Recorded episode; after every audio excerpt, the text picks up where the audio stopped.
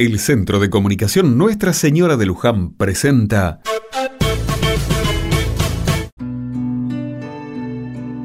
Otra mirada. Comienza otro día y tratamos de ponerle entusiasmo y buen humor. Damos gracias a Dios por lo que tenemos y salimos a dar lo mejor de nosotros. Pero a la vuelta de la esquina asoman las situaciones de esta Argentina desgastada y rota y pienso que es fundamental que encontremos modos y espacios para procesar nuestro descontento. No para darnos manija y dañarnos, sino para expresar y compartir lo que nos pasa. Amigos con los que podamos conversar, la comunidad a la que pertenezcamos, la banda con la que hago música. Es fundamental buscar espacios donde comunicarnos y expresarnos. Ayer, reflexionábamos sobre la adversidad y el dolor y cerrábamos este espacio escuchando La cigarra de María Elena Walsh.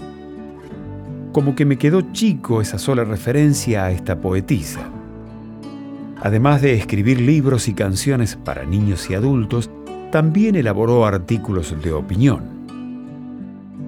Durante la última dictadura militar, se animó a publicar en el diario Clarín un artículo titulado el país jardín de infantes.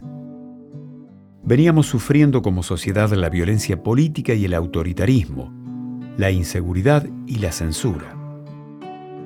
Siempre es bueno volver a vacunarse contra estas ideologías dañinas. Para esto, ¿qué mejor que algunos párrafos de aquella carta pública de 1979? Así escribía María Elena. Hace tiempo que somos como niños y no podemos decir lo que pensamos o imaginamos. Cuando el sensor desaparezca, estaremos decrépitos y sin saber ya qué decir. Esta no es una bravuconada, es el anhelo, la súplica de una ciudadana productora, consumidora de cultura. Es un ruego a quienes tienen el honor de gobernarnos, déjennos crecer.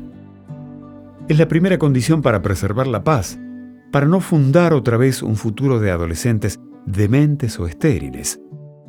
Solo podemos expresar nuestra impotencia, nuestra santa furia como los chicos, pataleando y llorando sin que nadie nos haga caso. La autora está muy cansada, no por los recortes que haya sufrido, porque volverán a crecerle como el pelo y porque, de ellos, la compensa el infinito privilegio de integrar la honorable familia de sus compatriotas, sino por compartir el peso de la frustración generalizada. Porque es célula de todo un organismo social y no aislada partícula.